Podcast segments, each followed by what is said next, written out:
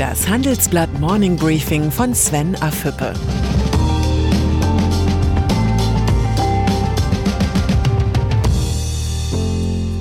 Guten Morgen allerseits. Heute ist Donnerstag, der 20. Februar. Und das sind heute unsere Themen. Mittelstand verliert Innovationskraft. Merkel will sich nicht einmischen. Der deutsche PS-Irrsinn. Im Folgenden hören Sie eine kurze werbliche Einspielung. Danach geht es mit dem Morning Briefing weiter. Diese Episode wird unterstützt von Ford. Der Autohersteller durfte sich für seine Transit-Hybrid-Familie über den Award Internationaler Transporter des Jahres 2020 freuen. Mit der Plug-in-Hybrid-Variante können Unternehmen Verbrauch und Abgasausstoß reduzieren und sogar Umweltzonen befahren. Der Mittelstand ist die Herzkammer der deutschen Wirtschaft, doch die Firmen setzen immer weniger auf Innovationen und neue Technologien. Zu diesem Ergebnis kommt das jährliche Mittelstandspanel der staatlichen Förderbank KfW. In den Jahren 2016 bis 2018 führten nur noch 725.000 kleinere und mittlere Unternehmen Neuerungen ein. 125.000 weniger als im Zeitraum 2015 bis 2017. Die Chefvolkswirtin der Bank, Fritzi Köhler-Geib, nennt den Befund alarmierend. Ohne Innovationskraft im Mittelstand geht der Gesamtwirtschaft bald die Kraft aus. Schon jetzt hinterlassen die schwächere Weltkonjunktur und die Handelskonflikte ihre Spuren. Die Auftragseingänge der deutschen Industrie gehen weiter zurück. Mit 0,3 Prozent ist der Bestand im Dezember zwar nur homöopathisch gesunken, aber der Trend ist besorgniserregend. Die Auftragseingänge sind bereits im sechsten Monat in Folge zurückgegangen. Noch ist die Entwicklung kein Grund zur Panik, aber zur erhöhten Wachsamkeit. Norbert Röttgen hat sich offenbar einen Plan für ein mediales Dauerfeuer zurechtgelegt. Die Bekanntgabe seiner Kandidatur für den CDU-Vorsitz war die erste Überraschung.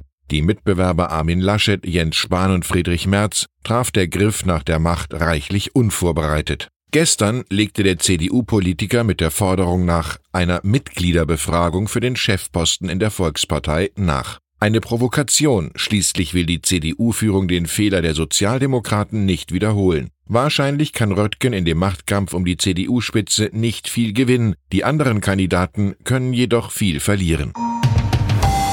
Angela Merkel. Die Kanzlerin hat derweil betont, sie werde sich nicht in die Vorgänge um die Neubesetzung des CDU-Vorsitzes und die Kanzlerkandidatur der Union einmischen. Ihre Erfahrung historischer Art sei, dass die Vorgänger sich aus so etwas heraushalten sollten. Das heiße aber nicht, dass sie nicht mit den möglichen Kandidaten spreche, sagte die Kanzlerin. Nur sprechen, nicht einmischen. Ob das geht? So offen wie das Rennen um den Parteivorsitz der CDU ist die Frage, wie eine künftige Regierung in Thüringen aussehen könnte. Die vom ehemaligen Ministerpräsidenten Bodo Ramelow vorgeschlagene Christine Lieberknecht steht für eine Übergangsregierung doch nicht zur Verfügung.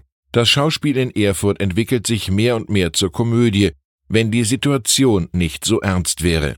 Denn jede weitere Posse stärkt die selbsternannte Establishment-Verhinderungspartei AfD. Markus Söder. Der CSU-Chef sieht das Agieren der Schwesterpartei CDU entsprechend skeptisch.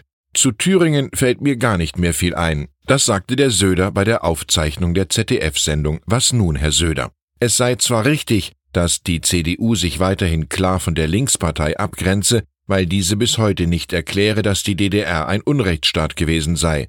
Ob die CDU-Antwort jedoch die taktisch beste war, darüber kann man streiten. Was Söder sagen wollte, die Antwort war falsch. Deutschland ist das Land der Autofans und die Deutschen mögen es schnell. Im vergangenen Jahr ist die Leistung der neu zugelassenen Autos zum zehnten Mal in Folge gestiegen, auf durchschnittlich 158 PS. Dass das Wettrüsten unter der Motorhaube trotz der intensiven Klimadebatte anhält, muss einen nachdenklich stimmen. Der größte Feind im Kampf gegen den Klimawandel sind wir selbst. Und dann ist da noch Timotheus Höttges. Der Vorstandschef der Deutschen Telekom soll nicht nur in den Aufsichtsrat von Daimler gewählt werden. Gestern meldete Höttges für 2019 auch noch das nach eigenen Angaben erfolgreichste Jahr der Unternehmensgeschichte. Der Umsatz ist auf einen Rekordwert gestiegen und alle operativen Segmente haben zugelegt. Das ist ein historischer Tag für die Deutsche Telekom, freute sich Höttges. Rund 4% legte die T-Aktie gestern zu. Die Anleger lieben Erfolgsgeschichten. Ich wünsche Ihnen einen erfolgreichen Tag. Herzliche Grüße, Ihr Sven Affebe.